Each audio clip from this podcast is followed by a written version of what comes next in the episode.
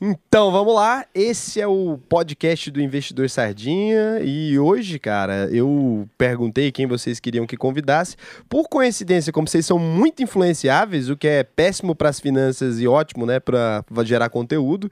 Como meu pai tinha aparecido na história anterior e era meu aniversário, vocês falaram, chama seu pai. E aí eu sou sem noção, né? Eu obedeço o que vocês falam. Por isso, chamei aqui o meu pai. Tá aí. Meu pai é o Carlos Sena. Sou o pai do Raul. É isso, olha só, né? Eu falei para ele que já foi muita coisa na vida. Agora, pai do Raul é a primeira vez que você é publicamente, né? O que, que você faz da vida? Conta aí pras pessoas. Publicamente, né? E, e então vamos lá, né? Esse então vamos lá, acho que foi eu que inventei, mas agora, é, mas agora não é tem meu. como provar. É, né? eu tenho gravado aqui. É. Se tiver gravado, é seu. Se não tiver, é, meu. lá, lá em casa era uma frase muito comum. Pois é, eu além de ser pai do Raul, eu sou um designer, né? Mas comecei a vida como ilustrador e me envolvi com produção de, de audiovisual, me envolvi com roteiro. Mas o que eu mais fiz foi tinta no papel. Eu acho que eu nasci apaixonado com cheiro de tinta. Cheio de O cheiro tinta. de tinta me encantou. Eu me lembro de. Eu a- achei que era de Tinder. Eu ia falar que é meio radical Não, falar isso publicamente, assim. Aí né? não, o- a, a cola de sapateiro apareceu depois, né? Na época eu me lembro de abrir a caixa de lápis de cor e cheirar. Eu falei, cara, que cheiro. E abrir um livro e cheirar, né? Então, eu acho que isso deve ser um vírus, uma doença. Eu peguei. E agora, atualmente, eu mexo um pouco ainda com projeto de livros, né? Faço projeto gráfico, edição, revisão, que eu gosto, né? Gosto muito de ler. Que é outro vírus, né? Outro, outro verbo. Quem gosta de ler, gosta de ler mesmo, né? Gosto de ler. E, e também me dedico à produção de marca, né? Eu tenho, marca é uma, parece que também é uma nhaca. A gente faz uma marca uma vez e aí depois no ano que vem, semana que vem, vai aparecendo, então sempre aparece. Nesse mercado seria, além de definir, desenhar, né? Esse mercado de brand ele é muito mais expanso, né? Mais es- expandido, né? Muito mais amplo. E hoje, para se discutir marca, a gente chega no sensorial. As marcas estão conseguindo pensar até em olfato, fixação de memória, perfume e tal. Então é um mercado que eu gosto também de trabalhar. Olha só. Sabe que é, você me lembrou dessa coisa da, da- do lápis de cor, né? Tem uma história que você conta pra mim desde que eu sou muito criança e que eu acho que as pessoas deveriam ouvir essa história. Você nasceu numa família que no, galera não tinha muita grana, né? Pra ser. Eu tô sendo. Como se diz isso quando você tá pass- dourando a pílula e tá sendo. pra, pra falar um eufemismo, que não tinha muito dinheiro.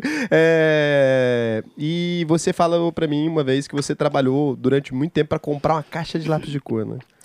É, esse eufemismo, eufemismo é uma graça. Esse negócio de não ter muito dinheiro é pura mentira. Ou Você tem dinheiro ou não tem. É, Então você não tinha dinheiro nenhum. Pronto. Porra nenhuma. É. Aí ó, eu era um menino assim, empreendedor, né? Fui engraxate, fui não sei o quê, colei cartaz na rua, mas uma das primeiras ocupações era vender laranjinha. Traduzir a palavra laranjinha para o Brasil é din-din, Chup-chup. chup-chup. Então a laranjinha é um saco, um sacolé, né? Um saco plástico amarrado com água colorida dentro, né? É show. E eu tinha que vender umas 20 por dia, era a meta. Eu não conseguia fazer mais que isso. Então eu ganhava, vendendo as 20, eu ganhava o equivalente. Vamos falar 3 reais, mas eu sou do tempo do Cruzeiro, é impossível negar. E uma caixa de lápis de cor né, custaria aí uns 12, né? Uns 15. Aí eu fui juntando que eu tinha que fazer uma doação para casa. Então eu ganhava três, mas doava um. Doação forçada. É, não, não, não foi forçado, não, porque quando eu entreguei a primeira vez, os três, minha mãe falou: não, meu filho, tudo não. Falei, então toma dois. Ela, não, um tá bom. Então ela foi. Ah, outra- ela foi É, generosa. cobra menos que o Estado brasileiro. Muito menos, aí, é. É, aí, com isso, eu fui trabalhar uns dias até juntar aquela grana. Rapaz, quando eu comprei aquela caixa de cor, é muito difícil explicar o que é o simbólico, né? De um- da percepção de uma criança para um objeto, né? Um objeto de consumo, um objeto de desejo. E você criar aquilo, né? Falei, e agora eu vou juntar essa grana até eu comprar minha caixa, minha própria caixa de cor, né? E aí, mas a, a frustração é outra, né? que hoje eu conheço, quem é que não conhece a Faber-Castell, né? É, foda. É uma marca poderosa, era a Faber e Castell se juntarem e virarem esse império, que é uma, uma marca maravilhosa. Estou aqui fazendo um Eu um amo merchan, a né? Faber-Castell. Todo É. mundo tem um sentimento positivo com relação à Faber-Castell. É, né? Tem ela- marcas que conseguem criar isso. É, aí imagina que a minha primeira caixa de cor, eu empolguei, né, com, juntando a grana, muito perto de casa tinha uma caixa de cor, eu desconfiei no meu, meu, né, no meu interior que não podia ser um, um lápis muito bom, porque a caixa só era impressa numa cor. Hum. E marrom. Hoje eu sei que podia ser até aproveitamento de tinta, né? Assim, depois Se de trabalhar com isso. preto, é, deu, depois de ter esse conhecimento gráfico que eu tenho, e eu comprei aquela caixa, que o cerrado, pouca gente sabe descrever o que, que é o cerrado nesse momento da baixa umidade, né?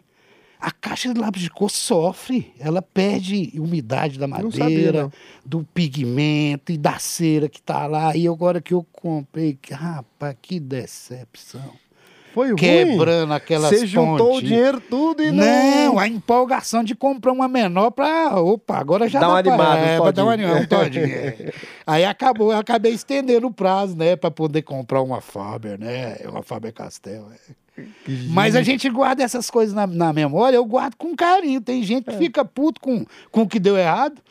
E eu, eu quero até dizer que eu acho que com, com a vivência, né, inclusive em produção gráfica e reprodução gráfica, que eu separo muito bem uma coisa da outra, dar errado é o que vai acontecer. Como é que faz para corrigir é que é o barato, né? Essa é a frase, acho que é que eu mais aprendi com você, né? É- Toda vez que alguma coisa dava errado quando eu era criança, meu pai tinha uma frase que eu fico puto até hoje. Você chegava assim com o maior problema do mundo, né? Falava assim, pai, sei lá, imagina um trem muito absurdo. Não, não foi isso, por exemplo, mas você quebra duas pernas. Meu pai fala assim, perfeitamente previsível, né?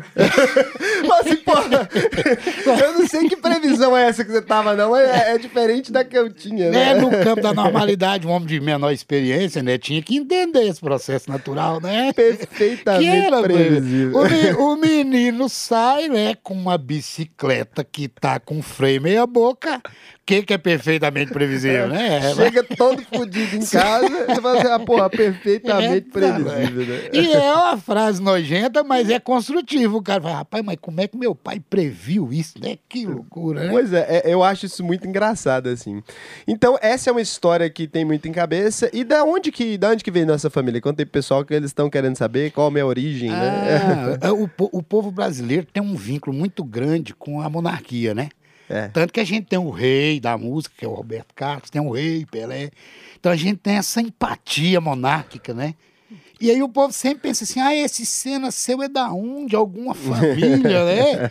Que é, É uma, francês, é né? uma coisa francesa, na nasceu na mar do Rio Sena, né? Mas- Eu brotei do chão. é, aí a gente, no Nordeste, todo mundo brota é do chão mesmo, né? É claro que a gente sabe da influência, porque todo mundo veio do mar, né? É. Os brancos vieram do mar, os negros vieram do mar, e todo mundo sabe que índio brasileiro é asiático. Naturalmente veio do mar, ninguém sabe Todo como. mundo veio do mar. É, todo mundo veio do mar. Mas como? A nossa família, que até onde eu sei, né? Que a gente não tem título de, de nobreza, então a gente Nenhum. não tem árvore giné. Como é que é a árvore gi- giné? Genealógica. Genealógica. A gente tem Qua- ginecológica. Né? A ginecológica eu tenho, por isso que eu me perdi, né? Aí você vai buscar genealogia monarca, a gente não tem. Então, até onde eu sei, né, meu, meu penta, né? No meu penta ancestral. Caralho, mas aí você foi longe mesmo. De onde eu vim, do- o pentavô. O que que esse cara era? Se, se não fosse o Rui Barbosa, todos os negros do Brasil teriam essa remissão familiar, né? Histórica. Agora, como a gente não caiu na maisena, eu não sou branquinho nem sou negão, mas eu sei que eu sou índio, e também índio, né? Mas aí eu, eu tenho que dizer que eu sou branco, nem eu não passo de. É, de, de... de anglo-saxão não cola, né? Ariano não dá, não. Não, né? de ariano. Anglo-saxão é ariano, né? E no registro de nascimento nosso era colocado assim, nos anos 60, 70, que você era uma pessoa parda, né? Então, é uma eminência parda do Nordeste, né? Aí, até onde eu sei, o meu pentavô, né?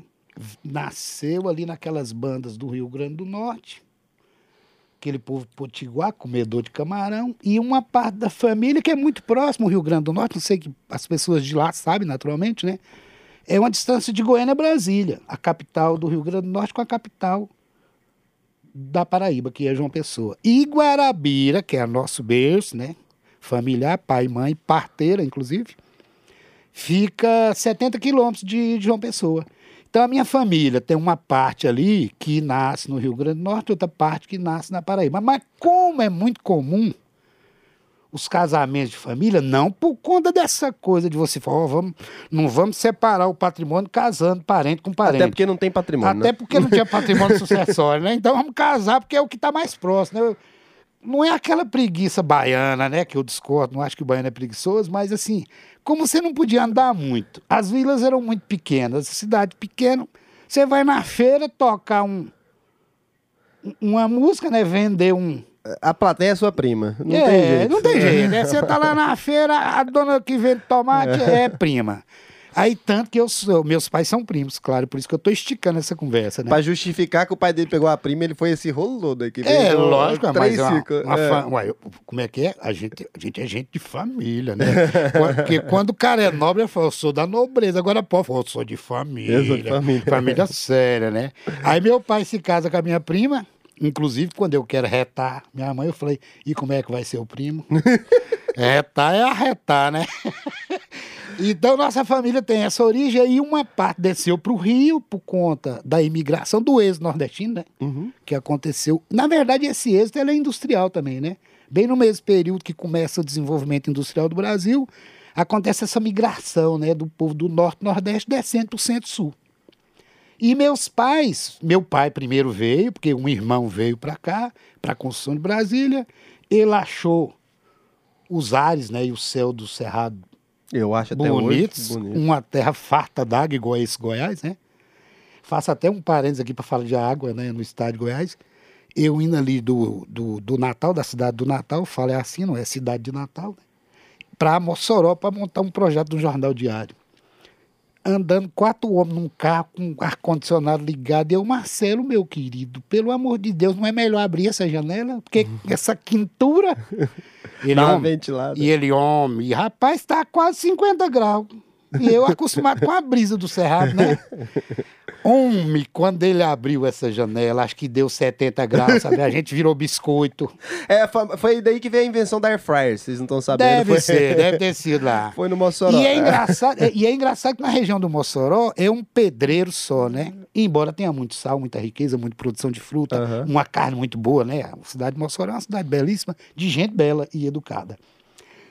Aí, só que no Mossoró também eu percebi, nesse trajeto de 400 quilômetros, que eu devo ter visto dois regos d'água, acostumado a ver em Goiás, né, na região de Goiânia aqui, que é uma, uma região de veredas, né?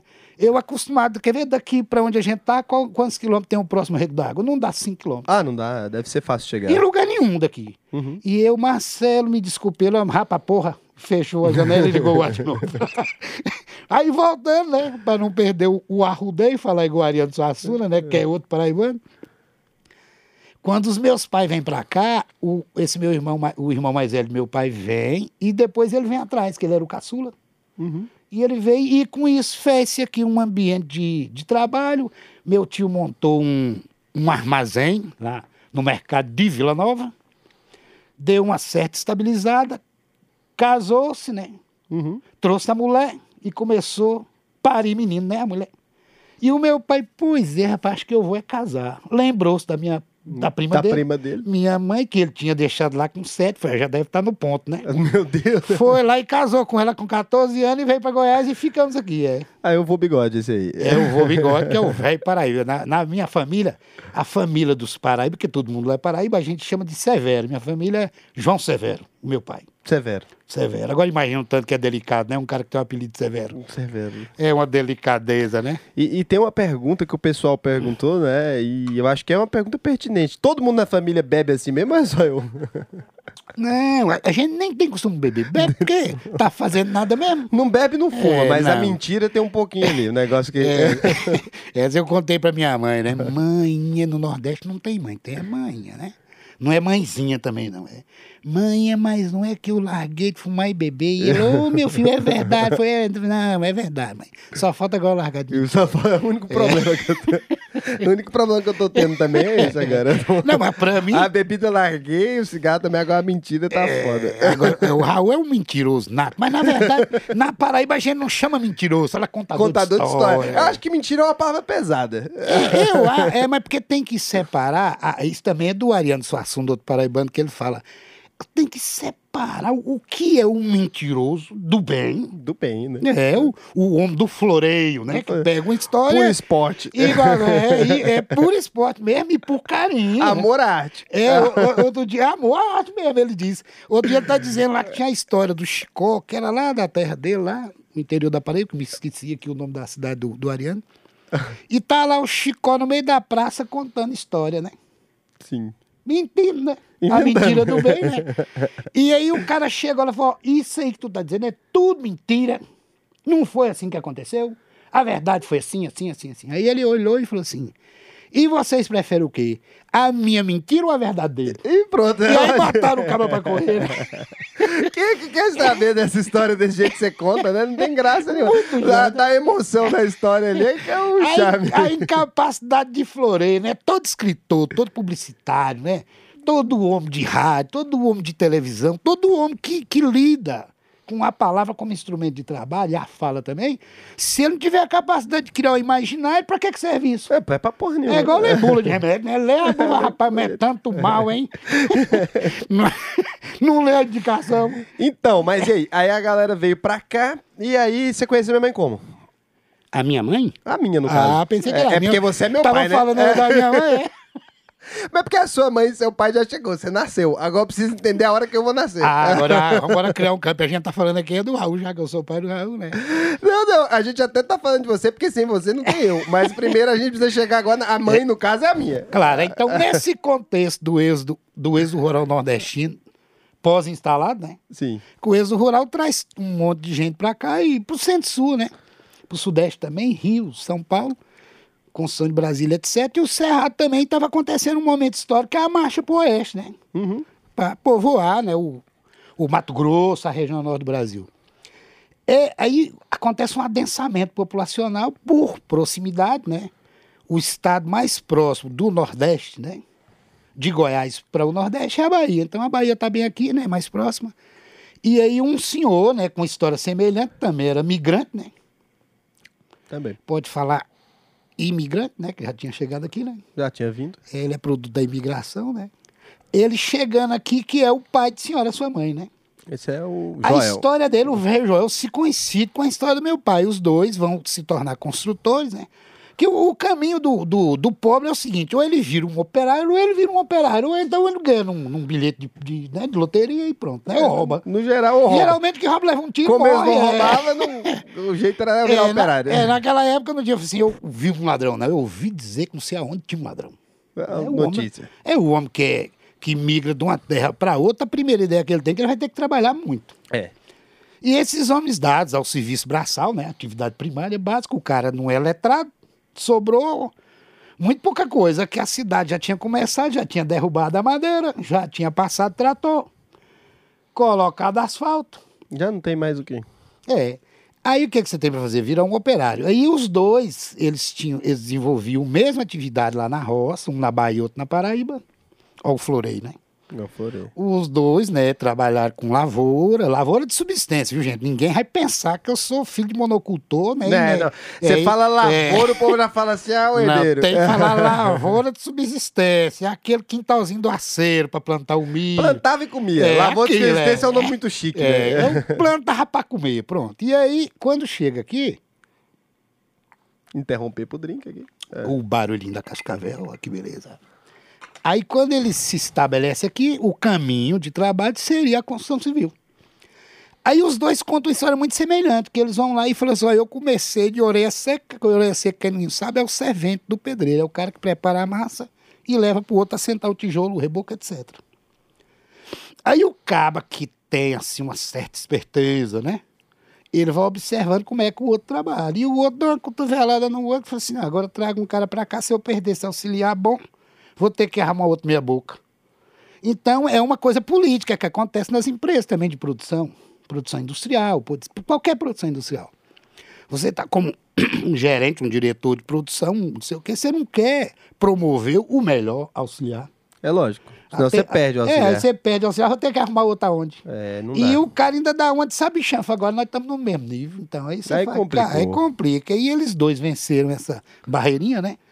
Políticos se estabeleceram como pedreiro para depois virar um Mestre de pedreiro de acabamento, de acabamento primeiro, é que o pedreiro assentador de tijolo não pode ser confundido com o pedreiro que é de acabamento, revestimento, azulejo, ladrilho, Esse já ganha mais, então, que... ganha bem mais, é. Enquanto mais específico, né, no, no acabamento, melhor a remuneração. Aí os dois se tornam consultores, pedreiros e criam família. Aí, bom, a pergunta, né? Onde que eu achei sua mãe? Da mãe, ainda tinha isso. Então, quando esse homem se estabelece e começa a criar a prole, tem um movimento, tem um impacto muito grande. Olha aí, o homem chegou que a gente Ó. tá bebendo devagar. Você já É, bebeu eu tudo, já né? bebi tudo. Oh. Quem tá bebendo devagar, eu sei que conversa mais como da cobra e não bebe. Pois é, agora, gente, fica aí, um- fica uma Rodrigo, dica. tem que Fica- apresentar os drinks. Tem seu microfone ali, você apresenta os drinks aí. Se você ficar esperando ele calar a boca pra você falar, você não Pode fala hoje, pôr não. aí, rapaz. Você- Gente, será por que, que o Raul fala muito, né? Não é, eu queria. Fica no ar, fica no eu ar, queria né? deixar aqui a justificativa já. Vocês estão aí já? Não, eu tô herdando, não tô roubando. Uhum.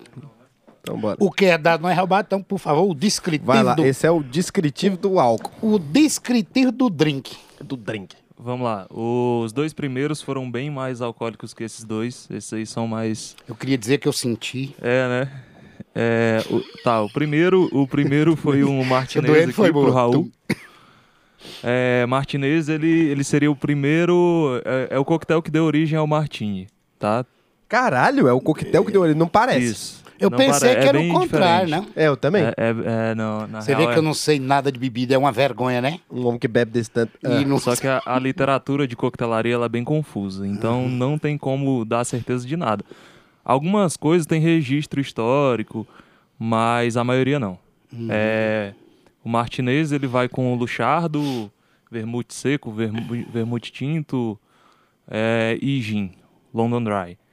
O teu ali, e aí tu ia, tu ia fazer algum comentário, Raul, sobre ele? O Martinez foi o que tu tomou. Cara, é muito bom, e, mas eu nunca imaginei que ele desse origem ao Martini, porque ele parece mais complexo. É, bem mais, bem mais. Então, assim, a- foi uma involução. Não foi uma Foi, evolução foi. do meu ponto de vista. Eu prefiro ele do que o Dry Martini, sendo bem É? honesto. Massa. Ah, mas Ele- você tá falando Martini e você falou Dry Martini. Não, é porque ele me serviu primeiro o Martinez. E ele tá falando que o Martinez acabou se tornando o Martini. É. E o que eu tava falando é que eu achei que foi uma involução. Foi de uma coisa. ma- Normalmente os drinks eles vão evoluindo em escala de complexidade, vai ficando cada vez mais complexo. Essa parte eu sabia, mas porque tem gente que tá assistindo isso aqui querendo didática da bebida. Aí quando falou dry, agora caiu tudo. Ah, entendi. Vamos- Martini vai ser a família. Em nome né? da didática, é. É, e outra, é, É, uma é, oportunidade, é uma oportunidade bacana, profissional, de expor esse conteúdo que ele tá fazendo. Eu, Isso. e eu tô bebendo achando bom, né? Já o, o, o, né, pri- Lorena? o teu primeiro.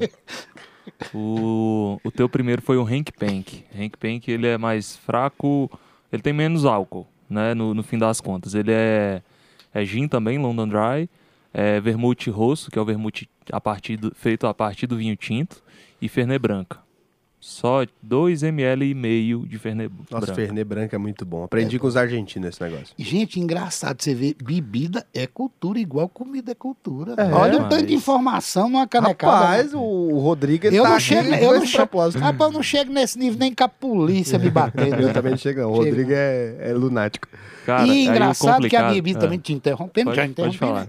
E te interrompendo também, a gente que é da área de comunicação tem muito termo estrangeiro, mas por imposição né, cultural, a gente fala quase tudo em inglês, né?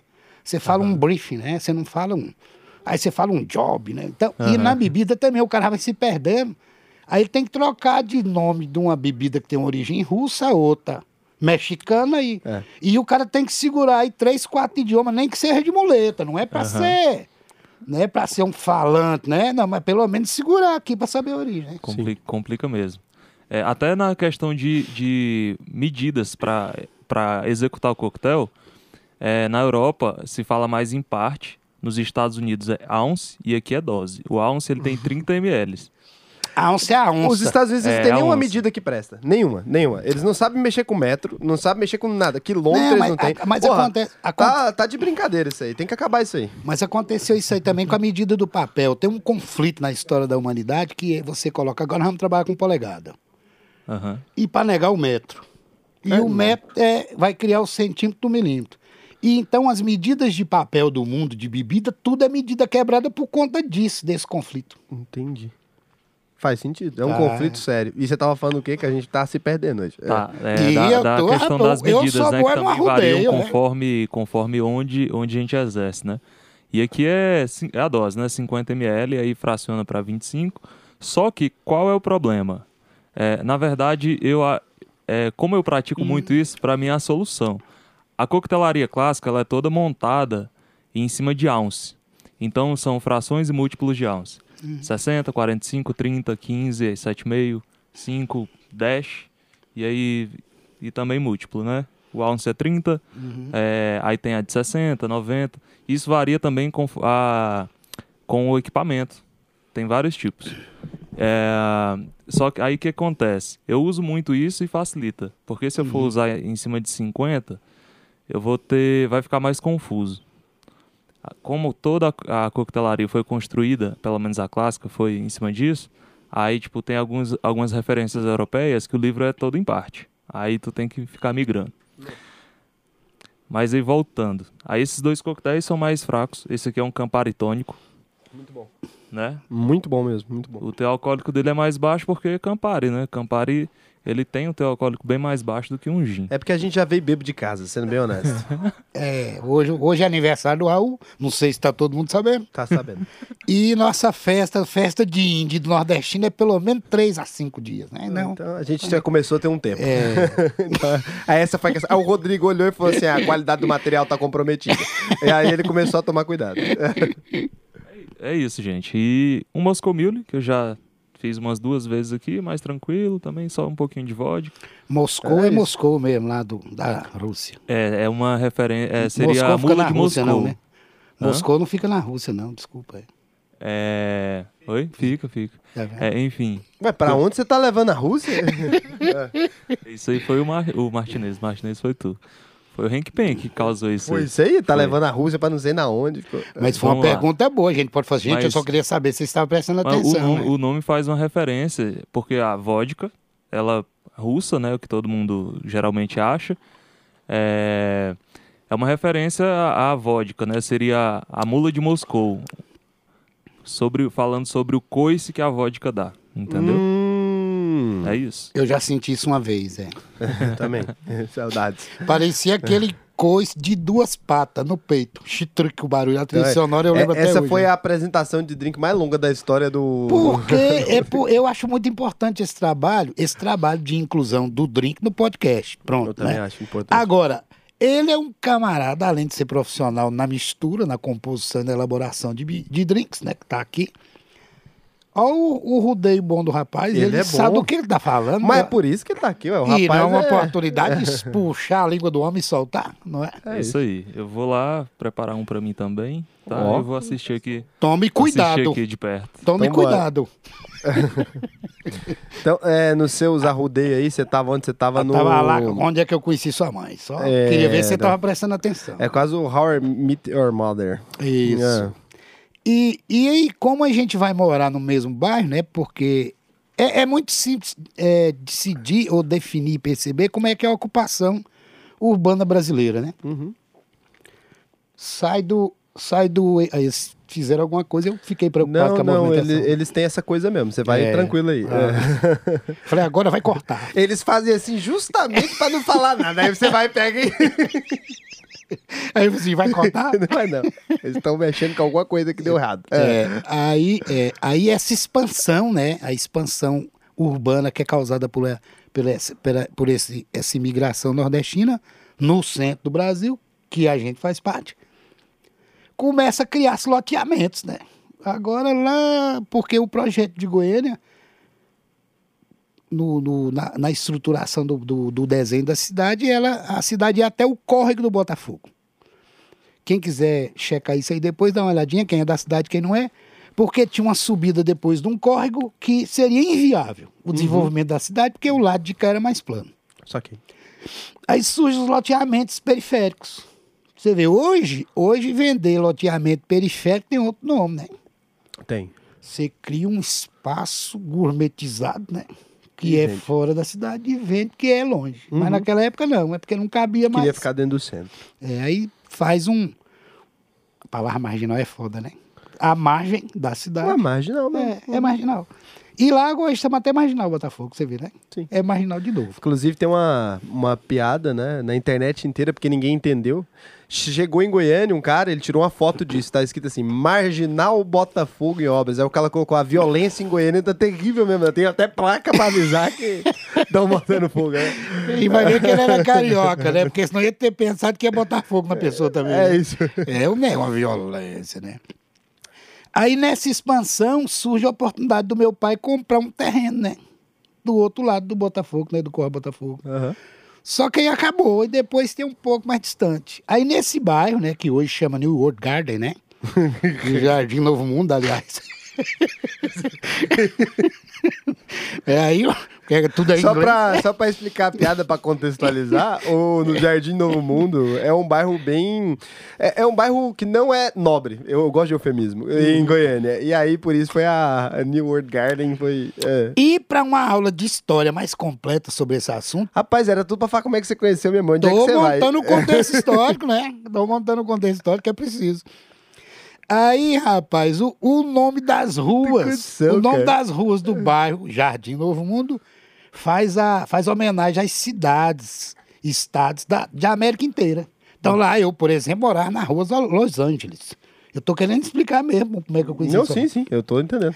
E descendo assim de Los Angeles, você passa por Nova York, né? Até chegar na Pensilvânia, né? Aham, que, é Que era outra rua. E depois na esquina da Pensilvânia, Quebec. Sua mãe Na morava Quebec, ela morava na lá. Quebec. É, ela morava na Quebec, esquina com a Pensilvânia, né? E Tanto gente... lugar pra nascer na Quebec. Pô, eu, eu tava, eu tava em em Los Angeles, né? Pra mim tava bom. tava até bacana, paralela a Nova York, né?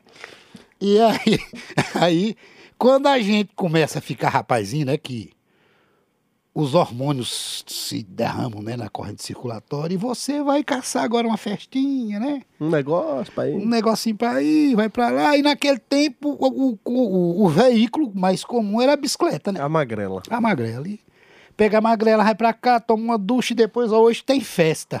O termo era festa, né? Ainda é. Tem festa onde? Só que é aquela festinha de bairro, né? Aí era o comum naquele período fazer aquela festinha que tava. rolava uma, uma musiquinha romântica, né? Pros casalzinhos dar uma dançadinha. Agarrado e tal. E pra apartar o dono da casa botava um forró, né? O rastapé, porque desapega, desapega, né? Pra dar uma espalhada. Pra dar uma espalhada, porque senão apaga a luz, né? Naquela Fica desmoralizado. desmoralizar a casa do cidadão. E as festas eram nas casas, né? Então, dentro dessa organização social, política, musical, numa dessas, né, vejo lá uma menina, rapaz. Eu comecei a rir da risada dele. Aí, Meu Deus. aí, aí, aí, nesse festejo, Você tá saindo do microfone aí. Tô não. Tava, tava. Já voltei, assim. não voltei É, ligeiro. Voltou, agora voltou. É, Aí, eu queria colocar o outro óculos aqui. tá bom. Aí nesse festejo, aí você conhece uma moça, ou vamos ali pra fora, né? Vamos trocar ideia e tal. Que tá fazendo um calor, né?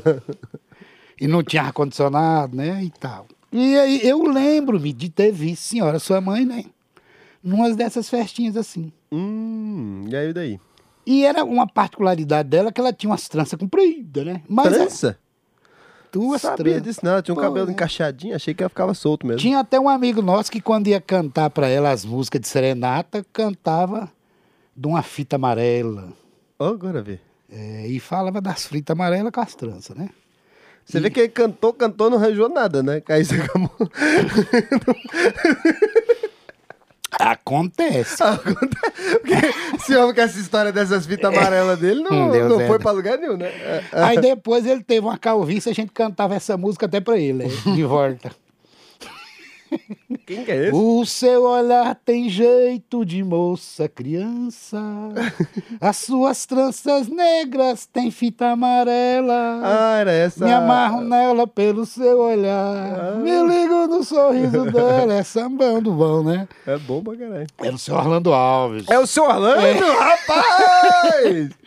Ele Você rodou. tá de é. brincadeira? É, É. o seu Orlando não deu, não, o seu Orlando. Porra.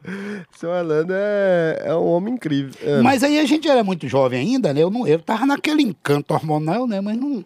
No encanto hormonal. É, ali. isso vai acontecer depois, um evento pra me, me envolver, pra virar namorado, pra casar uns anos depois. Mas foi assim que eu a conheci. Muito bom. Uma... Historinha boa, né? Historinha boa, Você você. viu que o arrodeio não é bom? Você vê que deve ter inventado essa porra. Agora você sabendo do começo do podcast pra agora, ele inventou essa merda. Agora É, minha mãe não tá aqui pra gente checar. Fica essa. Não, mas agora bota o Orlando no rolo que ele vai provar. Mas tem o Orlando, né? É. Tem o seu Orlando aí na história. O seu Orlando é um amigo da minha mãe e do meu pai de muitos anos aí, pelo que eu tô percebendo agora. Já tava lá nessa época, Do né? tempo de serenata, quando a gente, era, a gente era menino, ia brincar de carrinho de rolamento. No Brasil também chama carrinho de rolimã, né? É. Descendo a Pittsburgh, na esquina da Quebec, quando eu tinha 8 ou 9 anos. Eu idade. gosto da informação É, geográfica. né? lógico. o, povo, rapaz, o povo tem uma mania de discriminar isso. Falou, eu tava na Vieira solto, na Paulista. Eu não e- aguento e mais com meu pai, não. Agora não pode falar que tava na Quebec, perto da Horta. Que loucura, né? É, tem que Ué. Pra quem é da região de New Garden, compreende isso naturalmente, né? Oh, não vai dar, gente. Sério, esse podcast tá inviável pra mim, não? É, é assim, então vamos lá. Eu ia fazer uma pergunta Ó, séria, você ó. acabou com. O que que tá acontecendo? Tá grudado. Cara, e nem bebeu, velho. Primeiro drink da noite já tá desse jeito, né? De dia ainda, falando nisso. Cara, então é o seguinte, vamos lá, o. O Carlos Senna. A sinapse vamos- cerebral aqui tá boa, rapaz. Vamos lá, então é o seguinte. Tem uma coisa que eu nunca entendi. Vamos lá. Ser filho de pedreiro. Minha mãe também. Uhum. Por que diabos vocês gostam tanto de leitura e como é que foi essa coisa de você não virar pedreiro também? Acontece, né? Então, mas de que forma? Porque é uma coisa. Você foi muito mais pro lado ali. é, você sempre foi da- das artes, artista plástico. Eu imagino que sendo filho de pai pedreiro deve ser um negócio meio punk. Você fala assim: eu vou ser artista plástico. Não, eu nunca fui artista plástico. Você uma- foi artista plástico. Eu tenho tela sua na minha É, casa. o, o ato de pintar não quer dizer que o cara é artista, né? Porque design, Ah. é, design é projeto de produto, numa Bom, leitura. parede eu nunca Vamos vi você voltar. pintar, não, mas tela eu já vi. Já pintei também. Mas eu não vi. Você não... Parede lá de casa, né? Claro. E meus meninos todos pintaram parede lá em casa também. Eu tinha Também. parede liberada para todo filho pintar, né? É verdade, para rabiscar tá era permitido. É, voltando lá, a possibilidade de acesso ao trieiro que não fosse ser a construção civil, né? É. Então tá. Naquela caixa de lápis de cor já começou, né? Um lampejo assim, né? De gostar de tinta, de cor e tererê, né? Uma delicadeza, né? De trabalho delicado, viu, gente? O Rodrigo, ele tá aqui com o microfone. E, Rodrigo, quando você quiser interferir, fica à vontade. Já que você tá aí mesmo, você pode Eu ficar à vontade. importo, não. Não, daqui a pouco eu dou uma brecha pra ele falar da cor da bebida, né? É, pronto. A gente que é apaixonado em pigmento, eu acho que é isso, né? Principalmente. Você, é, quando você lida com, com a construção de linguagem visual, você precisa de, de retórica. Eu vou desenhar uma galinha. Gente, desenhar uma galinha, preciso contar os pezinhos, né? Quantos dedinhos tem pra frente, dedinho Não, é complicado. trás. Anatomia de ave. Sim. E talvez essa, essa coisa de desenhar me coloca próximo da, da leitura. E lá em casa, por incrível que pareça, minha mãe lia fotonovela. Sua mãe lia. E era acostumado a chegar as cartas lá em casa. Que um tempo, lá quando eu tinha por volta de uns 12 anos, minha avó vai morar lá em casa, porque o avô morre, não sei o quê. E aí tinha o hábito de leitura de eu era obrigado a escrever as cartas de minha mãe para minha avó. Não que minha mãe fosse analfabeta. Mãe, vó mandou uma carta, pode responder, o que que fala para ela? Entendi. Mas no. Aí eu escrevi as Tipo ler mensagem do WhatsApp, só que velha. Hum. É, só que era um papel, não, era uma, la- uma, uma, uma lauda e meia, né? O WhatsApp é só um textinho. Então, essa proximidade com o texto desde muito jovem, e o fato da minha mãe gostar de leitura, eu lia gibi. Tinha outra coisa também que as pessoas não sabem, antigamente embrulhava mandioca no papel de jornal, né? Ah, Ia comprar mandioca e vinha lendo o jornal assim, e a mandioca caía de o vez de em quando, ontem. né? Ô, rapaz, era o pesar quando eu descobria que não era de ontem. Não era de ontem? Ué, às vezes o jornal que tá embrulhando mandioca é de três meses atrás, um ano atrás. Ah, aí vai se E a lascar com a frustração, notícia velha a- dessa. Ah, é pra a, porra. a factualidade, rapaz, era um negócio, me dava nojo, rapaz. No, e é mesmo, rapaz. Aconteceu, e né? aconteceu isso, mas já Três era, meses é, atrás. Seis, né? Aí tá. Então, essa proximidade lá em casa tinha, rapaz, uma... uma por incrível que pareça, uma enciclopédia de 12 volumes. A Barça. Ah, quem dera, não cheguei nesse nível, não. Era uma- A enciclopédia. era uma enciclopédia assim, né? Mais fininha e tal. E aí eu vi, chegou um tempo, falei assim, gente, eu já li essa porra toda, né? E nas proximidades do setor universitário, tinha uma biblioteca, que ainda tinha onde é a biblioteca Marieta Teles, né? Tinha um acervo. Essa especificidade sua geográfica não vai dar pro público, não. No- O pessoal é tudo de São Paulo. No setor universitário de Goiânia tinha uma biblioteca cheia de livros, biblioteca pública. As crianças que estudavam na periferia iam lá fazer pesquisa. Pronto, agora foi. Resumir, né? Aí, rapaz, quando eu percebi que eu tinha derrubado o acervo quase todo, Você leu tudo. aí eu percebi que eu gostava muito de ler. E aí tinha outra coisa também, além de escrever carta. Você percebeu depois de ler uma biblioteca? Pô, a hora que você vai lendo, né? tinha, tinha lido. Aí quando eu li a biblioteca, Tinha eu percebi, ali- falei, acho que eu gosto de ler. tinha, tinha lido o Novo Testamento, né? Já. Aí, com isso, a gente vai, rapaz, eu gostava muito de ler. Aí você começa a escrever umas cartas, não sei o quê, e pererê. Aí, tinha amigo por correspondência antigamente, né? Igual hoje você tem um amigo que você coloca no Instagram, no WhatsApp, você arrumava um amigo que você um dia trocar carta. E, e aí o que que acontece? Você vai se envolvendo no, no mundo do- da construção de imagem, de desenho, de ilustração técnica também, de estamparia. Um dia eu me lembro que um cara falou assim, eu queria fazer um logotipo e eu queria um Merlin. Um Merlin. Aí eu falei, gente, o, O que- bruxo? O Merlin é um peixe, Merlin. O nome do bruxo é por causa do peixe. Ah, Sim. Um peixe de alta profundidade, né? 300 metros, de- parece uma pipa, lindo, né? E eu, gente, o que diabo será Merlin, né? Eu com essa cultura toda, já estava desenhando logotipo. Já três bibliotecas. Já as bibliotecas, tudo, e não sabia o que, que era um Merlin. Falei, gente, o que será isso, né? Eu faço um esbocinho pra ver se o cara tá prestando atenção. Que tipo tá? de maluco é você que não sabe o que é é um Merlin? É, aí eu vou lá na biblioteca e falo, hum, né? E pra fazer um desenho de estampa, porque eu fiz muito desenho de estamparia pra Aí você roupa. já sabia desenhar, então. Eu acho que eu já nasci sabendo desenhar como todo mundo, né? Todo mundo sabe desenhar, depois aprende a escrever. Aí para de desenhar. Ó que merda. É? Satanás mesmo. Todo né? mundo sabe desenhar. né? É, pensando bem, a gente Ué. começa desenhando. E, né? é, e aí, porque escrever também é desenhar, né? Esse raciocínio é filho do ego, É, realmente. de- acho que é de quem gosta de desenhar, né? É. E da história da humanidade também, né? O ser humano tá fazendo pintura rupestre para depois fazer caligrafia, né? Caralho, é E, verdade. e fazer alfabeto, né? É, ué. Não, agora você me pegou, é Mas verdade. para quem desenha, isso é natural, né?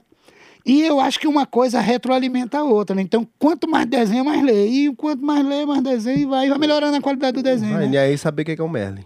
É, então, por isso eu acho que essa oportunidade, esse gosto pela leitura, o gosto pelo desenho, nos coloca numa situação melhor. Coloca. É porque você, a informação, a informação te coloca num ambiente sempre melhor, né? É. Aí você vai ter uns amigos que sabem escrever, né? Que sabem ler também, né? Tem uma coisa sobre isso de, de leitura, né? Quando eu era criança, eu me interessei por programação. Fui na casa de um japonês, é, quando minha segunda, quinta série, que eu fiz duas, pra quem não sabe. Na Quinta minha, série. eh, Tirava. na minha segunda, quinta série, eu me interessei por programação. Cheguei em casa, falei pro meu pai, pai, eu acho que eu gosto de programar. Meu pai, mas você gosta de programar como? Não sabe programar? Aí eu peguei e falei, é, mas eu acho que eu gosto. Aí ele pegou e me deu o livro Java 2. Ele não me deu o Java 1. Ele me deu o Java 2, né? Aí eu falei assim, mas pra que o 2? Ele falou, não, mas se você gosta mesmo, aqui é melhor pegar o 2, que aí você vai ter que saber o que, que tem no 1, né? E É, se estudar. prezar, a gente compra um, né? Vamos embora. Eu, eu acho isso pior. e, e o pior é que deu certo, Que porque é eu realmente aprendi a programar. É como é que você trabalha o nível de interesse na criança, né? Eu nunca dei Assim. presente meu filho que não fosse livro. É verdade. Pronto. E aí você tiver um camarada com 12 anos falando que quer programar, ele teve outra pergunta, talvez ele não se lembre. Ele, pai, eu tô vendo esse negócio aqui, ó, da internet, assim, o que que tem atrás? E eu, a parede.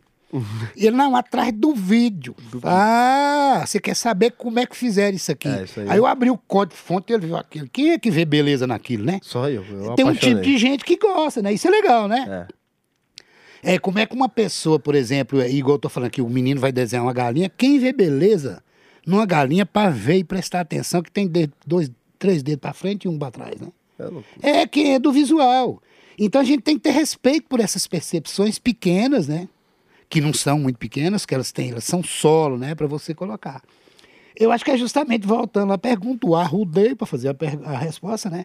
Por que, que a gente, nascendo no meio urbano, sem muito acesso né, à informação, nem uma escola de boa qualidade, a gente vai gostar, a gente vai parar num mercado que não era de construção civil. Sim, é. Como é que vai parar no mercado que não tem nada a ver? É. assim?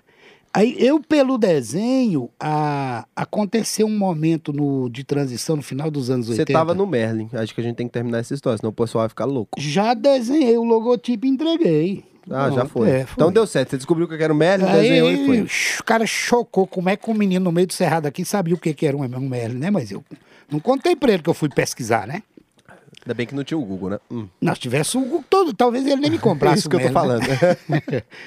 Aí nessa coisa de, de você buscar, né? Claro que todo mundo naquele momento, do, do- quando eu vou entrar no mercado, nessa transição dos anos 80 para os anos 90, começa a acontecer a computação gráfica no mundo, né? Aqui um pouco mais tardio, né? Mas chega. É, existia uma coisa que chamava fotoletra. A gente pegava e ia fazer um, um, um texto, um título de um anúncio para jornal, você fazia uma foto daquilo, tirava uma cópia num papel fotográfico, colava, chamava pestap, né? Que é colar isso no papel, fazia uma, uma folha de vegetal em cima e indicava as cores. Esse era o processo que a gente chamava de arte final. Mas o que, que acontece? Começam a desenvolver uma linguagem de projeção fotográfica direta no papel fotográfico. Aí é uma composição, né, uma máquina de composição de texto que batia um flash e fazia uma letra. Daqui a pouco você revelava a tirinha e pregava e fazia a página de jornal. Aí nesse, você tinha então agora que conhecer desenho, ter as ferramentas, conhecer de fototipo, e você acaba agora sabendo que tem que fazer um desenho grande para poder reduzir, para ter qualidade de tirar uma foto. E monta-se agora um, um jerecão, né? um papel cheio de papel colado. E não existia computador ainda, né? Uhum. Aí eu soube, né, que tinha uma máquina que fazia. Ela tinha memória, uma máquina da Facite tinha memória. Você batia uma carta, sua mãe era secretária de uma empresa de imóveis, Uhum. e batia lá aquele textinho que estava na memória. Tinha lá na memória, assim, proposta de venda, não sei o quê. Isso aí que lá. uhum. Batia, ela já batia tudo, você só trocava os dados e assinava. Caramba! Isso no- nos anos 80 ainda, né? Loucura. Aí surge Mas um- era tipo uma mistura de, de, de- de memória com máquina física mesmo? Era. Ela tinha uma memóriazinha lá, igual fax, fax, te- te- telex também tinha, né? Mas que loucura isso aí. Ué, fazia transferência fotográfica com fax, imagina. Doideira. Então estava um momento muito legal que ia acontecer a digitalização do mundo. Aí quem tem esse conhecimento gráfico que a gente tinha no momento, de saber desenhar, de desenhar estamparia, de saber o que é um tipo gráfico, surge então um ambiente que é uma máquina de um mega. Fala, rapaz, puta que pariu, Um um, computador de um mega, rapa o diabo, né? Um mega hoje em dia, pra vocês terem uma ideia, gente, é Mas- um, um JPEG. Mas devia dar um livro de umas 50 páginas. Imagina, com a impressora boa, você ganha muito tempo, né? Ganha, E a qualidade, né? E a reprodução e tal. com certeza. E aí, nesse momento, então, e logo que depois dessa máquina, vem e surge uma máquina que fazia a projeção de, no filme. E já fazia os desenhos de linhas. Obtus, né? Quadradinho daqui, uma bolinha dali, um textinho daqui. Mas aí acontece que tem acontece um evento assim muito é, que, que acelera todo esse processo de projeção fotográfica dessas máquinas, e surge a Desk do Windows. Uhum. Era muito caro em dólar comprar uma máquina dessa, né? Imagino. Era uma, custava, custava assim, 8 mil dólares uma máquina Caramba, de, hoje de um é grana, quarto, isso de imagina um, de um quarto, de um, de o quê? De 250 megas. Caralho. Era um dinheiro. Aí, como eu já estava enquadrado no meio gráfico, serigráfico, não sei o quê, um amigo falou assim: "Sério, eu tô comprando um computador aqui, você não quer vir aqui trocar umas ideias, não? Ué, tô indo lá. Até tem outro amigo de infância também, que é um, um- o Léo Laerson, né? Que vai lá comigo tentar, porque só tinha. Tudo era em inglês, né? O meu inglês meia boca, né? Tenta daqui, o inglês não dá, mas também tinha intuição, e aí surge uma impressora laser, né? De 150 dpi de resolução. Então, pronto, você tem agora um lugar de fazer uma arte. E o print. Só faltava saber como é que funcionava. né? Falta quase nada. Entendendo isso ia ficar fácil. Aí a gente consegue fazer aqueles projetinhos pequenininhos, né? Mas aí a memória dos computadores vão surgir. Aí vai surgir um Corel, que tinha antigamente tinha um Corel Ventura. Aí vem um Corel, um programa de vetor. Aí surge o Photoshop 1. Logo depois surge um PageMaker. E aí eu tive tempo de ir acompanhando essas tecnologias O surgimento. o surgimento. E isso me coloca numa vantagem né, técnica do mercado que eu fazia parte. Com certeza. Tanto que quando foi criar o curso de design gráfico na Universidade Federal, eu já tinha empresa. Já de design. Eu fui chamado para dar uns pitacos, fui na grade, fui chamado para ser banca, mesmo sem ter graduação na época. Foi desse jeito que eu não virei pedreiro. Olha aí, né? É bom, hein? Talvez pela minha capacidade de desenhar e gostar de ler, né? É, pela, pela capacidade. Muito louco isso. Né? O arrudeio de novo, né? Mas foi um belo arrudeio. Aí conseguiu, conseguiu, então, ir mais pro trabalho intelectual ali. E, e, é muito engraçado, né? Eu falo para as pessoas assim, e as pessoas sempre me perguntam como é que foi a criação lá em casa. A gente não nasceu rico de maneira nenhuma, né?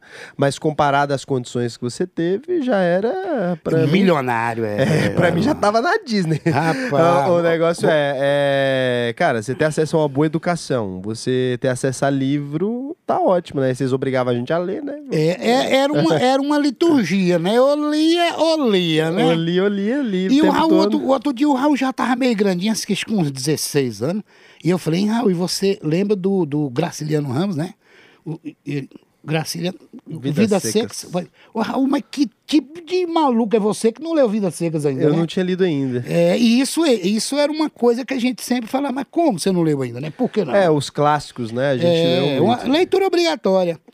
E, e, é, e é interessante também você perceber que Nesse momento de que eu estou contando a aquisição do primeiro computador, né, dava para comprar dois carros, né? O Caramba. primeiro computador, 8 mil dólares, deu um, um Fiat 147 de entrada e fiquei devendo outro. Nossa.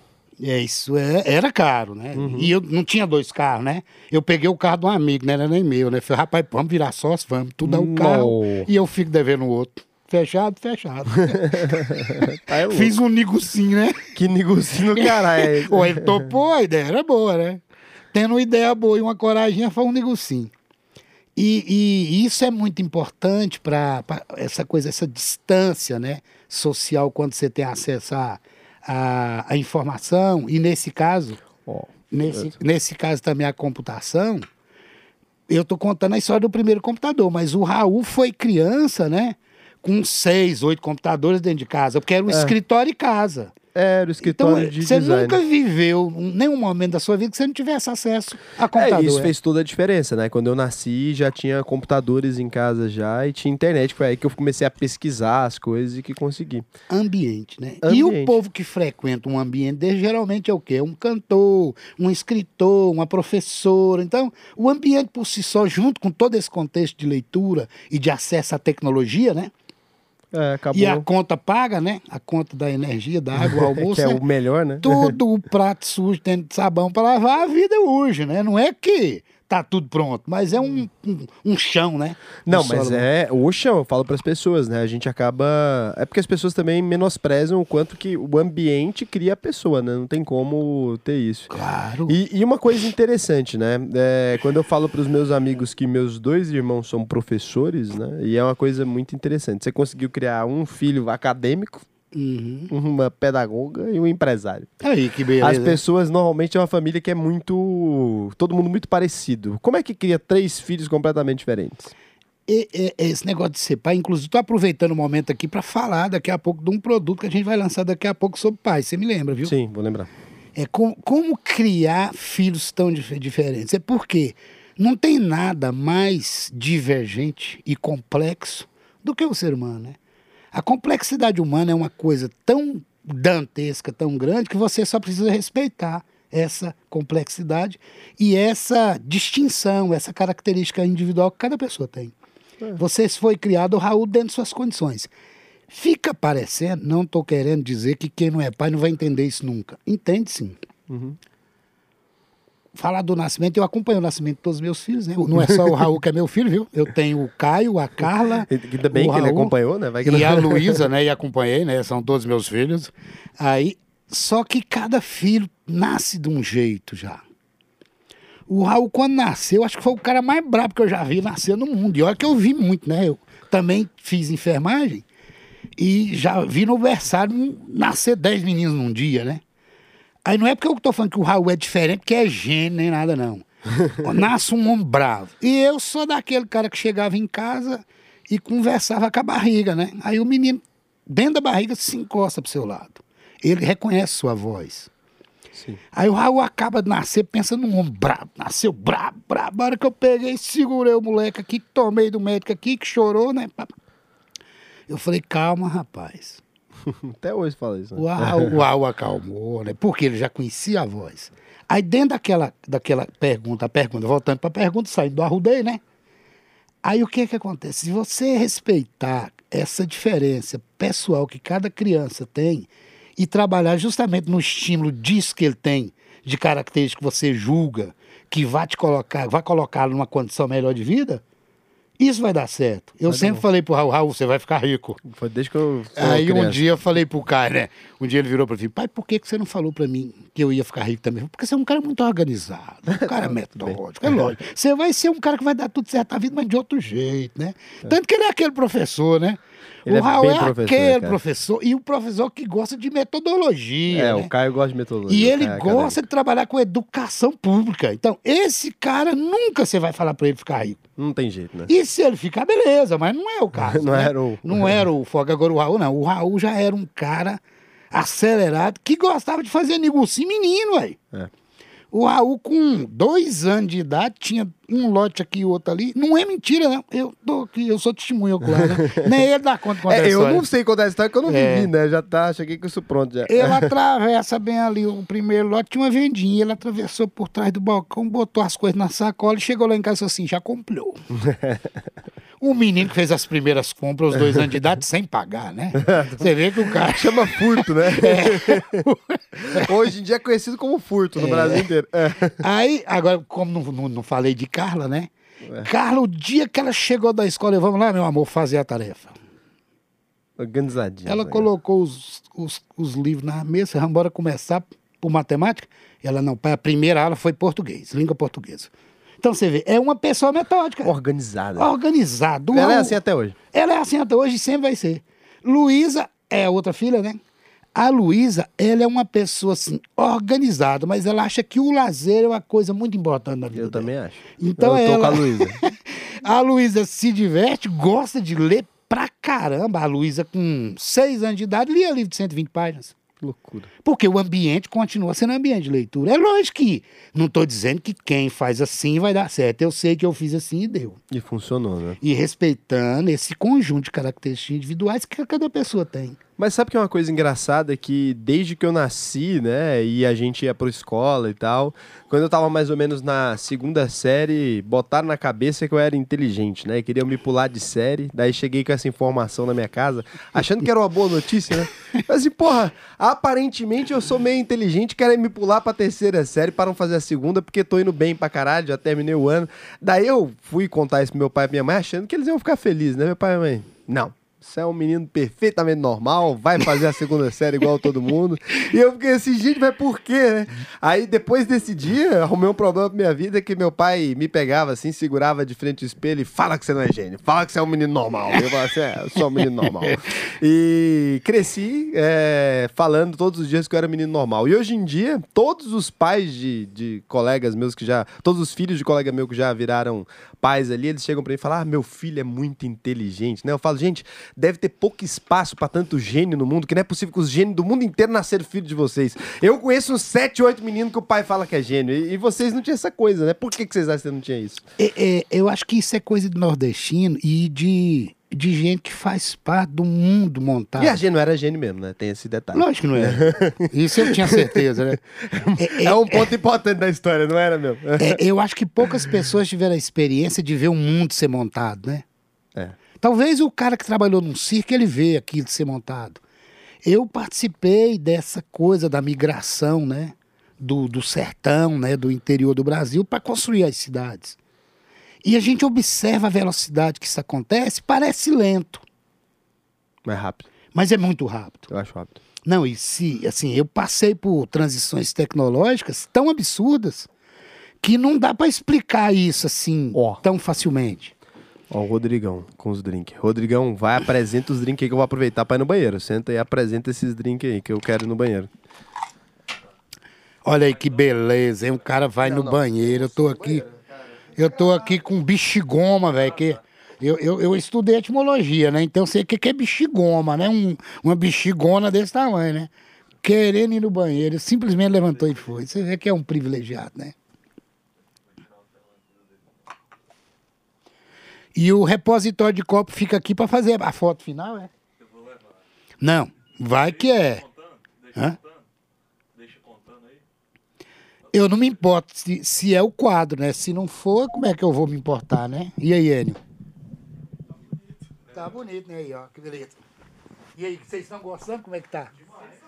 Meu de descontração tá bom? Eu sou isso mesmo, né? Não, não, não vou inventar o que eu sei. Já tô sonhando com o podcast. É aí, que maravilha. Enio, eu vou acreditar. Eu tô... É, eu acredito. Obrigado, é mesmo? Nossa, eu ouviria muito, muito, muito. É porque eu odeio é, o exagero, né, a, metá, a metáfora para discutir o, o comum. O comum é o comum, né? E falar do comum, você tem que ter essa capacidade de ver os pontos coloridos disso, né? Se, no, comum. porque senão você não tem percepção, né? Porque senão, como é que eu vou falar pô, que o Raul é um gênio? Você vê, ele, ele sacou que não era. E eu falei, rapaz, você não é gênio, não, você é um cara normal. Internaliza, vai. Eu não sou gênio. É, repita comigo. Repita comigo, Raul, você não é gênio. Cara, todo dia, sim. Deixa eu ir ali no xixi. Fazer isso todo dia, vai lá. Não, a gente faz um intervalo daqui 10 minutos, Não, que eu não quero. Não, não quero perder a fala. Então vai. É, é, Que- é que porque é tem, isso? tem outra coisa, tá. Tá, ó, tá on? Tá, ó. É, eles não desligam, não, é só a gente. Então, que beleza, é. Né, que tem essa coisa de, de você perceber a pessoa como pessoa, né? Uma criança. Você pode estragar uma criança. Eu, eu me lembro de uma. Talvez você vai se lembrar agora que eu tô falando. O que é não? Não é um muro de 15 metros de altura. Mas eu fazia aquilo me sentindo mal, por quê? Eu tive um convívio com o povo Carajá, o filho do índio Carajá, que é um carajazinho, né? Um índiozinho. ele pula na água e o pai tira. Sem falar, não. Ele não fala nada, ele não fala assim, não pula. É como é que um menino que nasce na beira do rio, o pai dele vai falar, não pula, não. Não tem, tem, que pular. jeito, né? Tem que pular, mas se tá morrendo, tira. então eu, eu, eu, eu sacava isso assim, falei, gente, como é que eu vou dar conta de ser carajá? Eu não vou nunca, né?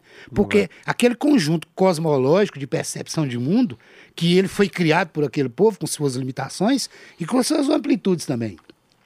A nossa de ver o espaço urbano sendo construído e expandido, você tem um filho que eu falava, rapaz, tenta se diluir na multidão, né? É, tem isso. É seu comum. Essa é outra frase do meu pai. se, dilua na multidão. Véi, chega num bar que tem um tiroteio e tem um cara do cabelo azul. Fudeu. Aquele cara do cabelo azul nunca veio aqui. É ele. É ele que deu o tiroteio. Dilua Faz na multidão que você vai ser o comum. Seu comum é muito massa, né? É massa. É muito bom ser o comum. Você vê, não tatuei os braços, né? Eu queria, quando eu era adolescente. Meu pai achou que era melhor diluir na multidão.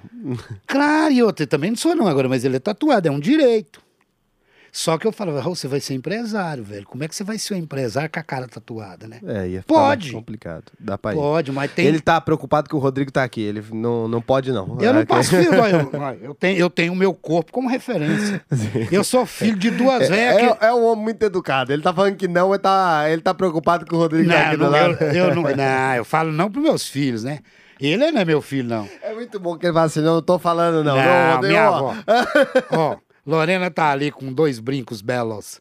Eu sou filho de uma mãe que é de filha de uma mãe que até hoje as duas não furaram as, as orelhas. Isso fala muito do que eu sou em relação à tatuagem. Sim, sim, com certeza. É. E é cultural, porque a minha avó, a minha avó materna, né? Que é prima da paterna. Mas engraçado que vocês nunca tiveram um problema com isso, na verdade. Vocês sempre foram muito adeptos do diálogo, assim. Não é que não podia. a entenda tem bem. tatuagem. É. Minha filha professora tem tatuagem. Não é que não pode. Essa é a questão. Meu pai sempre falou assim: olha só. é, Reflita, né? A, a meta é o bilhão. Então, se a meta é o bilhão, não vai dar com tatuagem. Então, vamos embora, vamos brincar disso aí. Então, É. você quer, você quer ser empresário? É empresário. Então, o rolê é empresário. Compra as camisas social, bota sapato. Esse negócio de ficar falando palavra estrangeira não vai dar, sem gíria e vambora. Se for pra fazer de outro jeito, quer ser guitarrista? Minha mãe me perguntou se eu queria ser guitarrista e fumar maconha. Falou, vai tranquilo. Você ficando feliz, tá bom. Então, vocês sempre foram também tranquilos. Nunca tiveram... Tranquilo. Tem, tem uma o que você quiser da vida pode, né? Eu acho que o que é mais sério pro ser humano não é sendo pai. É- Eu, eu sempre percebi, e é muito difícil explicar isso para um filho, que o ineditismo de ser pai talvez seja maior do que o ineditismo de ser filho. É inédito para mim também. É. Só que um dia eu, falei assim, eu pensei que tinha alguém dirigindo essa porra. Eu achava, É. cara. Eu não sei se vocês passaram por isso, tá todo mundo aqui agora. Eu vou fazer uma pergunta muito clara. Quando foi a vez que você percebeu na sua vida que os adultos não sabem o que estão fazendo? Che- Cara, isso é um choque. Isso foi o choque, o maior choque da minha vida. Mas é Eu maravilhoso. cheguei em casa né? e falei assim, quando, quando eu virei adulto, né, algum momento ali da vida, Dói. me chamaram de adulto. Aí eu cheguei em casa e falei assim, pai, eu sempre achei que vocês sabiam o que que tava fazendo. E aí você percebe que ninguém sabe porra Ah, nenhuma. Aí né? eu falei. é, eu acredito que nesse momento é o que eu tenha falado. Rapaz, ser pai é tão inédito É quanto isso. ser filho. é. Você falou a frase, é, o ineditismo de ser pai é o mesmo de ser filho. Então, É. Só ser pai do Raul E Isso, uma não é- vez. isso não é filosofia porra nenhuma. Isso é você ter uma percepção e explicar pro seu filho. Porque senão o seu filho fica te cobrando uma pseudo-lucidez filosófica Que que, não você não tem. é. e sai da prática, que é pior, né? Se você sair da prática, ficou pior. Que aí agora você filosofar ser pai. Todo pai é pai 24 horas por dia. O filho também. Filho É. também. E essa experiência é um direito, né? A- além de você ter o direito de ser pai, o outro ter o direito de ser filho, e você ser filho da sua forma é, é muito legal, né? Eu, dentro do que eu pude, eu fui filho da minha forma. É, eu também fui E filho com, da minha forma. com, com grandes limi- limitações, mas eu era livre. Eu fui, eu fui livre num tempo que ser livre tinha uma conotação muito diferente de ser livre hoje. eu era livre. Imagina um, um dos atos meus de liberdade, né? Sair de manhã e voltar de noite. Se, num tempo que não tinha telefone. Mas vocês sempre deixaram a gente também. Então, assim, a gente... Uma... Muito legal. Em casa sempre foi um papo muito. A galera pergunta, né? Porque meus pais sempre foram muito de boa. Eu tenho papo com meu pai. Se eu quisesse agora, vou, vou ser bem específico pra vocês aqui. Se eu quisesse acender um cigarro de maconha agora na frente do meu pai, se eu fumasse maconha, eu faria. Tá e bom. não ia ter um problema. Nenhum meu choque. pai jamais ia falar nada, tipo assim, ó, você não pode fazer isso. O que meu pai e minha mãe sempre falaram foi assim: olha só, é, você sabe o que está fazendo? Te convém fazer isso? Então vai lá. Então, assim, é, é do seu jeito. E respeitando aquelas regras, né? Tem algumas regras básicas ali que vocês sempre falam assim, ó.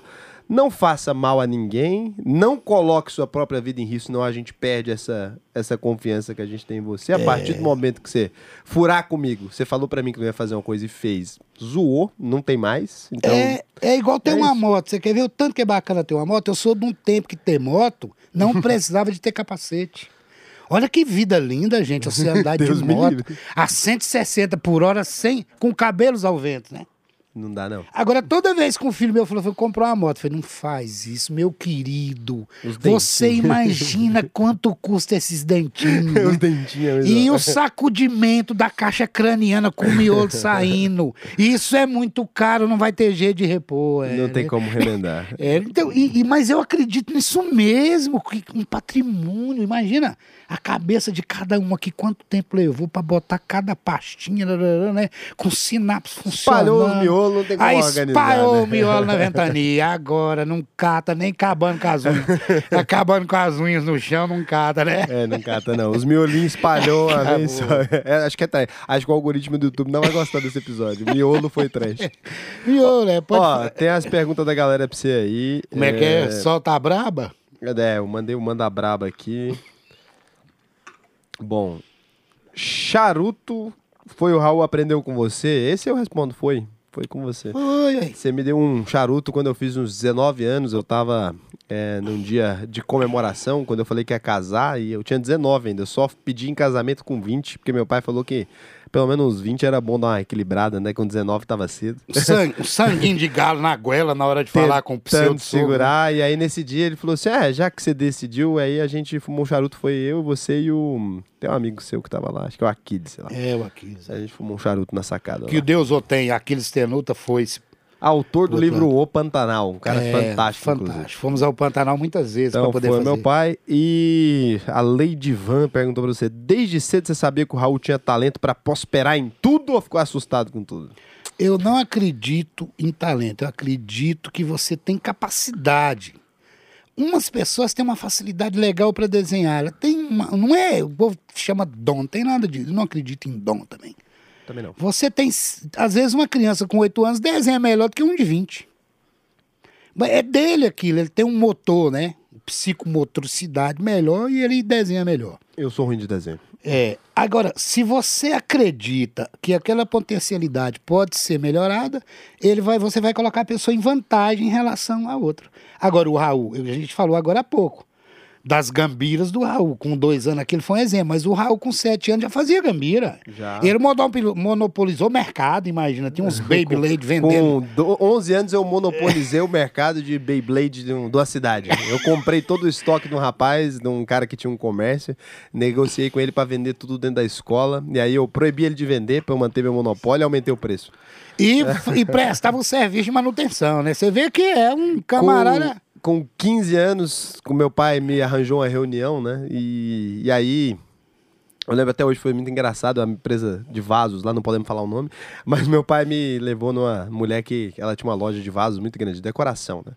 E aí eu consegui fechar com ela, fazer o site dela, eu não sabia muito bem programar direito, mas meu pai falou assim, não, faz lá, se der ruim a gente arruma alguém pra, Finalizar. pra fazer por você. E, e vai fazendo por etapa, ela vai pedindo, você vai fazendo. Porque você tem que deixar a pessoa segura, né? Eu também sou gestor de empresa, já era essa época. É isso. Se você enxerga o potencial que o outro tem, você olha, esse cara tem uma pegada bacana, eu vou estimular ele aqui, mas vou pôr um auxiliar, né? É isso. Vai dar certo, E né? meu pai sempre me falou o seguinte, ó, você é bom numa coisa na vida que é genético, é de família. Você é bom do lorota. Então faz seu show. Vai dar certo. a entrega, a gente vai resolvendo. então é isso, eu sou Vó, bom de lorota. com muito cuidado, mas assim, a lorota é igual o arrudeio, né? Eu gosto. Ó, gente, eu tô falando arrudeio em homenagem ao Ariano Suassuna. Ele falar quando ele foi, começou a namorar com a mulher dele, que, virou a mulher, a esposa, a mãe dos filhos. Ela falava assim, tinha vez que eu pensava que ele ia se perder, nunca mais voltava. No- no o arrudeio então fica grande. O arrudeio vai ficando grande. Agora, é porque a palavra lorota, né? Lorota eu- é bom. lorota não, a é bom. palavra é bom, mas no- na etimologia, no dicionário, ela tem uma coisa igual o malandro. Não Mas def- eu gosto do negativo. É bom. não, é. mas, não, mas tem que lembrar que tá falando de propósito, que pode, pode ser lorota, leriado, né? Tá preocupado com a, a- com a minha honra. não, não. A língua, a língua nossa é um Eu não, instrumento tenho, de trabalho. eu é. não tenho nem página no Reclame Aqui. Relaxa que ninguém reclama de mim, Não não. custa nada falar que o leriado, né? É bom mesmo, mas ele é desenvolvido. É Agora, desenvolvido. tem que entregar o que você está prometendo. É isso que Com eu queria certeza. dizer. Isso é o melhor jeito de fazer negócio no mundo é... Um dia tem um amigão, a Dori, Otoniel da Cunha, filho. Ele me ajudava a fazer contrato. Chegou um dia, ele falou assim, cara, você não, vamos, vamos, compreenda uma coisa. Contrato é bom senso. É bom senso. E Se se, o- precisar do contrato, já não serviu nada. É, já. isso, mas se não servir, se não servir a presença do contrato, a ausência dele pior. Mas peraí, você está prometendo algo que você consegue entregar? Está deixando clara a contrapartida? Então, seu contrato tá bom, vá-te embora. É isso. Então é isso. Isso é o quê? Quando eu chego num bar, me dá uma coca, abriu a tampa, já foi um contrato que rolou. É isso. Eu tenho que pagar aquela Coca-Cola, né? Então é bom senso. E já é um contrato, né? Você chegou lá e se você pediu o negócio, ninguém verifica se você tem dinheiro na carteira pra pagar as coisas que você pede no restaurante, por exemplo. É o bom senso. Isso. Ah, o Jorge perguntou: quem vai ficar mais bêbado hoje? Eu acho que ficar bêbado é um, um, um ato de limitação do fígado, que não consegue quebrar as, as moléculas, né? É, chega no ponto. Do álcool, ou de quem fala assim, eu quero ficar mais bêbado que o outro. A gente não ensaiou isso. É, a gente não tá na meta, não. Eu, É, Eu acho que é assim, deixa a vida me eu levar. diria que nós vamos parar junto. Eu acho também. Deixa a vida me levar, mas o que que acontece? A gente tem outros compromissos com outras pessoas, tarará. Agora, é claro que eu tô liberado na idade que eu tô de pegar um pó, né? Sendo com meu filho, eu acho que eu também tô. Pronto, agora É, se ele que- falar, não, pai... Se, se meu pai tá falando pra pegar é, um poste, tem- imagina eu. É, tem festa. Vai ter festa mais tarde, então vamos Então, se embora. a única pessoa que eu devo satisfação tá aqui. Então, e ele tá falando que pode pegar um pó, eu também posso. Estamos livres, é. Então é isso, Jorge. não teve esquema. A Evelyn perguntou: qual foi o momento que o senhor respirou aliviado e falou, deu certo? O senhor é foda, né? Eu sou um cara tão jovem, foda, né? né? Foda. É. E ela fala, respirou aliviado em relação ao seu sua criação, será? Ah, não sei. Pois é, como é. Eles não colocam o contexto, não, eu é só acho a que mensagem mesmo. pai, eu acho que pai nunca vai respirar aliviado. Acho que quem, quem tem filho não respira aliviado. Um, um- imagina, a pessoa tá lá no morro, sabe que o filho é traficante, não vai respirar aliviado. Você tem um médico que tá fazendo uma cirurgia de 12 horas, ou que o outro é o paciente. O pai do, do paciente também não vai respirar aliviado. Eu acho que talvez ela não seja mãe nem pai, eu acho horrível falar isso, que talvez ela tenha a experiência de ser pai ou mãe um dia, não sei. Ou talvez já seja. É, talvez já seja. Eu acho que o dia que você tem um filho, que você está realmente envolvido com esse processo, você nunca mais dá uma garfada normal na hora do almoço, sem lembrar dos filhos. Ah, E- é. Imagina uma- dormir, imagina dormir. Você não dorme. Tem uma dorme. coisa do meu pai, dos meus 18 aos meus 20 anos, meu pai me mandava mensagem todo dia no almoço perguntando se já tinha almoçado. Você já almoçou? É, Eu já, até o dia que eu estressei, eu falei, pô, tem que parar de negócio aí, porra. Eu vou almoçar, eu vou sobreviver, não é possível. Então ele mandava mensagem todo dia, isso é uma coisa que. Verdade. Ou o cara vai embora de casa, você quer saber pelo menos se ele almoçou, né? É uma preocupação importante. Básico. Vamos pular essa, foda-se. Ainda bem que não tá ouvindo essa porra. Agora. Porra. É, vamos lá. Então, para com essa porra. Uai, eu vou. Gente, eu não tenho esse problema. Eu tenho, eu tenho. É, tô sabendo. Evander. É, Corta. É... Porra, foi foda. Essa reação sua foi. Aí, agora eu pude rir, né? É, não dá pra mim, não. É, vambora. Ah, para, desgraçado. É... Fernanda Alves. O que ele. O que se ele imagina. Caralho, essa daqui é analfabeta, não dá também. Vamos cortar de novo. Ahn, O Lucas, você tá indo onde? Pegar água. Como Raul lidava quando o senhor dizia não? Ele era combativo ou obediente? Eu, meu não é mais bruto que qualquer sim de qualquer um. É não, verdade. meu é não. É, não. Acabou. Ele não tinha chance. É, não dá não. Esse aí é, é um diálogo complicado. O Lázaro mandou, saindo do Brasil sem intenção de voltar. Caralho, nada a ver, peraí. Sério, não, talvez é onde eu viajaria sem interesse de voltar. Como é o Raul como filho? Olha, o Raul é um filho bom, né? Ter um filho bom é um privilégio de quem criou um filho para ser bom. É um troco, uma, é um carinho. Ele é o filho que eu queria ter. Mas eu tenho outros. Tem outro modelo de filho que eu também queria ter que os outros preenchem. Esse que o Raul é, preenche essa, essa vaga, essa raia, essa lacuna. É, você vê que eu sou o favorito e não quis falar, mas foi isso. Agora, do que, do que tu mais se orgulha no Raul? A capacidade de honrar os compromissos. É uma boa capacidade. De onde surgiu o nome Raul? É, é, tinha uma discussão que ia ser Hugo ou Raul, né? Aí eu brincando com as letras, aí um dia que eu percebi que o invés de Raul era Luar, É joia. eu achei muito legal. Raul e Luar, pô. Menino da noite, né? Mas eu sou fã do Raul Seixas também. Funcionou, o menino da noite mesmo. a madrugada sempre me convence. Essa é a... Qual foi o momento mais emocionante como pai? Esse não é sobre mim. O cara falou, não é sobre o Raul, especificamente colocou em parênteses. Qual foi o momento mais emocionante da sua vida como pai? Ah, o dia que eu tive o primeiro filho. O Caião. Me emocionei você, Porra, pai. aí foi emocionante mesmo. Caralho? É. Eu acho que eu nasci pra ser pai no dia que eu fui. Porra, Oh, né? não Foi bom. esperava essa reação não. Que- Pois é. Bom. Emoção linda. Como deixar o bigode desse tamanho sem coçar?